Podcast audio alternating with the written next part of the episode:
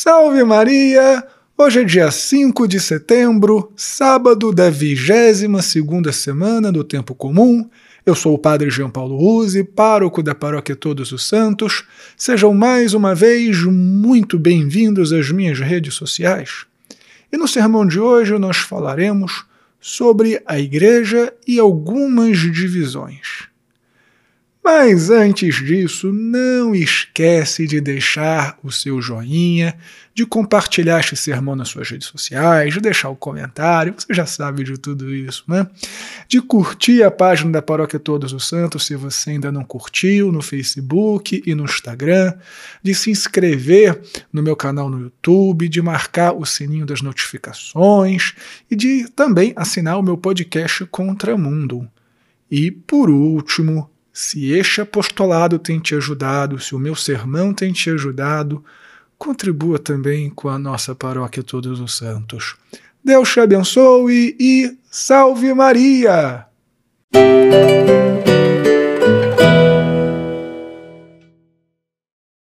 Filhinhos, na primeira leitura de hoje, São Paulo está bastante bravo, usa de uma ironia muito forte para lidar com um problema de divisão na igreja.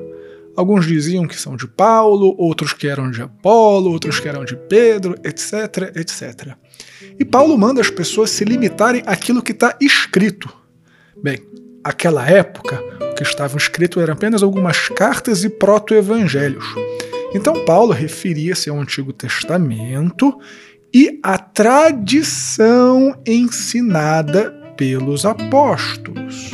E aqui, São Paulo então estabelece o critério de verdadeiro ou falso, bom ou mal.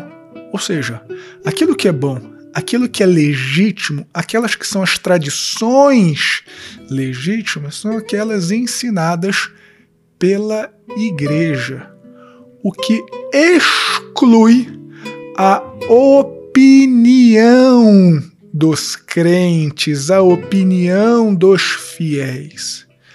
Não é a igreja quem tem que se submeter à opinião dos fiéis, mas os fiéis é que precisam se submeter aos ensinamentos da igreja. Infelizmente, passados quase dois mil anos daquela problemática que Paulo teve que enfrentar, nós passamos por coisas muito semelhantes. Ah, eu gosto de grupo de oração e acho errado esse negócio de missa tridentina.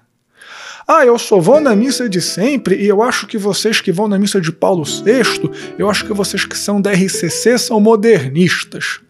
Ah, não, não, não, não, não. A Eucaristia só pode ser celebrada como faziam os cristãos primitivos e por isso que nós do caminho neocatecumenal é que celebramos a missa de verdade.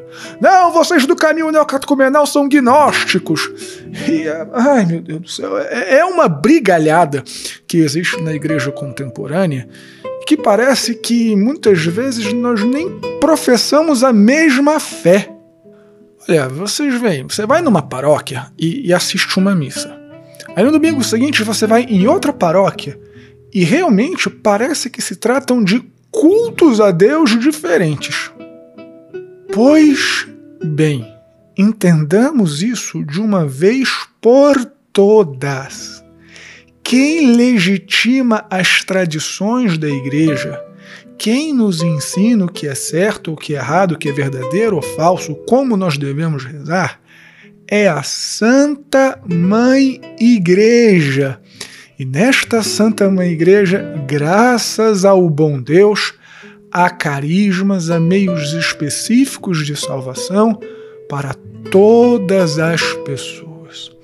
Então, se você gosta de rezar em língua, se você gosta da RCC, Desde que faça aquilo que nos ensina a igreja, Deus te abençoe. Se você gosta da missa tradicional, desde que aceite os concílios da igreja, desde que aceite a autoridade do Papa, Deus te abençoe.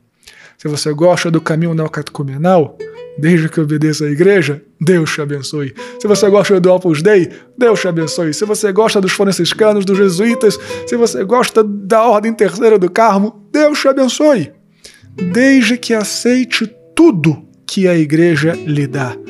tudo que a igreja te oferece e oferece aos teus irmãos para a salvação.